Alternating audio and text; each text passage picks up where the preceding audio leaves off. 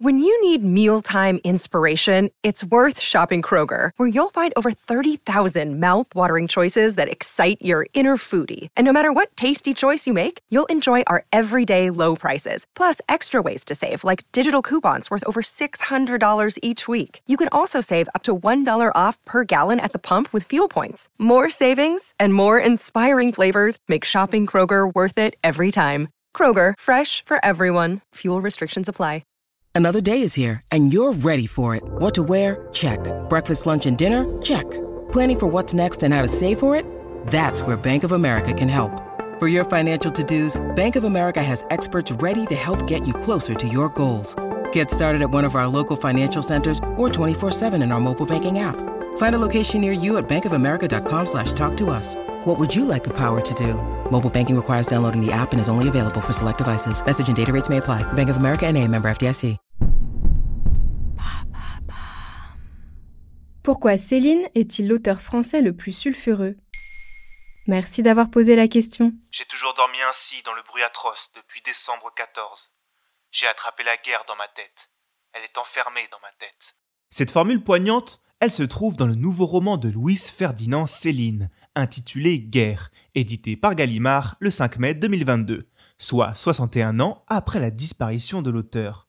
Ce texte vient combler une ellipse laissée au cœur du Voyage au bout de la nuit, son livre le plus célèbre, qui lui valut en 1932 le prix Renaudot. Ce nouveau manuscrit, déjà qualifié de chef-d'œuvre par le journal Le Monde, on le pensait perdu à jamais. C'est donc un petit miracle et un véritable événement quand on sait que Céline est l'écrivain français du XXe siècle le plus lu au monde après Marcel Proust. Mais pourquoi Céline a-t-il autant marqué la littérature? Il avait beau se considérer davantage comme un médecin, une vocation transformée en métier qu'il a pratiqué durant 35 ans, Louis-Ferdinand Destouches, de son vrai nom, est vu comme l'un des plus grands écrivains français de son temps, titre avec lequel il était d'accord vu qu'il se l'attribuait lui-même. Il a modernisé, révolutionné pour certains l'écriture littéraire, en parvenant à transformer les mots en matière, suscitant, grâce à sa plume, une émotion similaire à celle du langage oral et populaire, milieu dont il est issu. Traumatisé par la Première Guerre mondiale, il raconte celle-ci avec l'évolution du monde moderne comme personne d'autre. Mais dans notre panthéon culturel national, la place de Céline est ambiguë, car il a un temps été boycotté. La cause? Lors de la Seconde Guerre mondiale, l'écrivain s'est révélé collaborationniste. Fasciné par Hitler, Céline, qui se déclarait lui-même comme l'ennemi numéro un des juifs, a publié des pamphlets antisémites d'une extrême violence.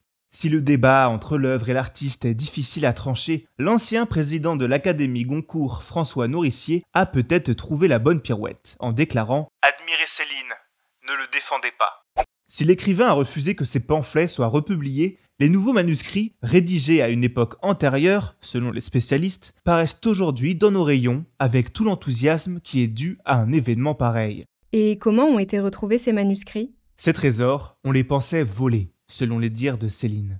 En réalité, il les a lui-même abandonnés dans sa fuite de Paris vers l'Allemagne après le débarquement allié en Normandie de juin 1944. Ils étaient, depuis, introuvables.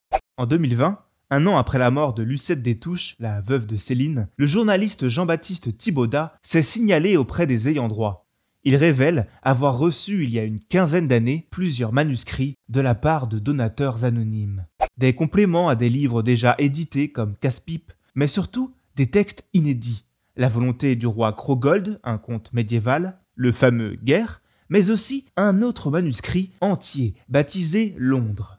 Avec cet étrange colis, un ordre ne dévoiler leur existence qu'après la mort de Lucette, afin que la veuve ne puisse en tirer aucun profit. Si tous les mystères n'ont pas encore été tirés au grand jour, l'ensemble de ces nouveaux textes sera publié par Gallimard au cours des mois qui arrivent.